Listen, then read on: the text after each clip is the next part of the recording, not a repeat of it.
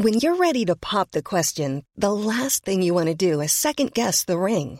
At Bluenile.com, you can design a one of a kind ring with the ease and convenience of shopping online. Choose your diamond and setting. When you find the one, you'll get it delivered right to your door. Go to Bluenile.com and use promo code LISTEN to get $50 off your purchase of $500 or more. That's code LISTEN at Bluenile.com for $50 off your purchase. Bluenile.com code LISTEN. Heraldo Podcast, un lugar para tus oídos. Hoy, en primera plana, ¿sientes que no te alcanza el dinero para comprar tu despensa? Es porque algunos de los productos de la canasta básica subieron de precio. Esto es Primera Plana de El Heraldo de México. Según cifras del Instituto Nacional de Estadística y Geografía, INEGI, el costo de los productos de la canasta básica aumentó, en promedio 25.5% durante el 2021. En este sentido, la directora general del Instituto Mexicano para la Competitividad, Valeria Moy, dio a conocer que los artículos que más subieron de precio el año pasado fueron el tomate verde, limón, chiles, jitomate, aguacate y cebolla, los más utilizados en la cocina. La canasta básica son alimentos, artículos de limpieza e higiene personal y otros bienes o servicios de primera necesidad que se consideran indispensables para satisfacer las necesidades de una familia. El aumento de los precios de la canasta básica se debe al alza de la inflación, la cual cerró en 2021 en 7.36%, la cifra más alta en 20 años. Según la proyección del INEGI y el Banco de México, la inflación seguirá creciendo este año, lo cual provocará que la canasta básica sea más cara que en 2021. Con información de Verónica Reynolds. ¿Quieres las mejores noticias al alcance de tus oídos? Siga Primera Plana en Spotify y entérate de la información más importante. De acuerdo con la Secretaría de Hacienda y Crédito Público, el costo de la construcción del tren interurbano México-Toluca aumentó 173% con relación a cuando comenzó la obra.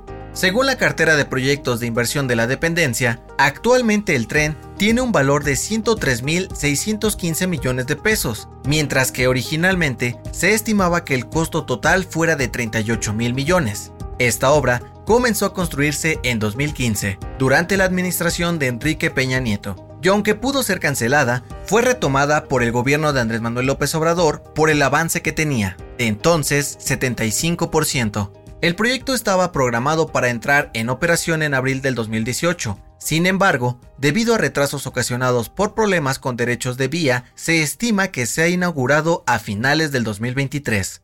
Con información de Everardo Martínez.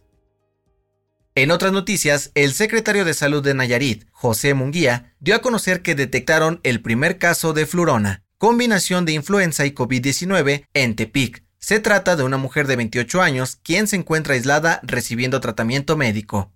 En noticias internacionales, en Brasil se registró el derrumbe de un acantilado en un lago en el estado de Minas Gerais. De acuerdo con los equipos de rescate, el incidente dejó un saldo de 8 muertos, 30 heridos y 2 desaparecidos. Y en los deportes, este fin de semana Andrés Guardado se convirtió en el futbolista mexicano con más partidos en Europa, con un total de 496 al jugar 38 minutos en el encuentro entre el Betis y el Rayo Vallecano. El dato que cambiará tu día. Hoy en día el término freelance es usado para referirnos a un profesional que trabaja de manera independiente. Pero, ¿sabes de dónde viene esta palabra? De acuerdo con la Universidad de Oxford, durante la Edad Media algunos soldados trabajaban de forma independiente y ofrecían sus servicios a los más grandes ejércitos para pelear en diferentes batallas. Estos caballeros solían portar lanzas como armas y por ello los llamaban freelancers o lanceros libres en español. Este término se mantuvo para referirse a los trabajadores independientes, tal y como lo conocemos hoy en día. Yo soy José Mata y te espero en la próxima. Esto fue Primera Plana, podcast del Heraldo de México. Encuentra nuestra primera plana en el periódico impreso, página web y ahora en podcast. Síguenos en Instagram y TikTok como El Heraldo Podcast y en Facebook, Twitter y YouTube como El Heraldo de México. Hasta mañana.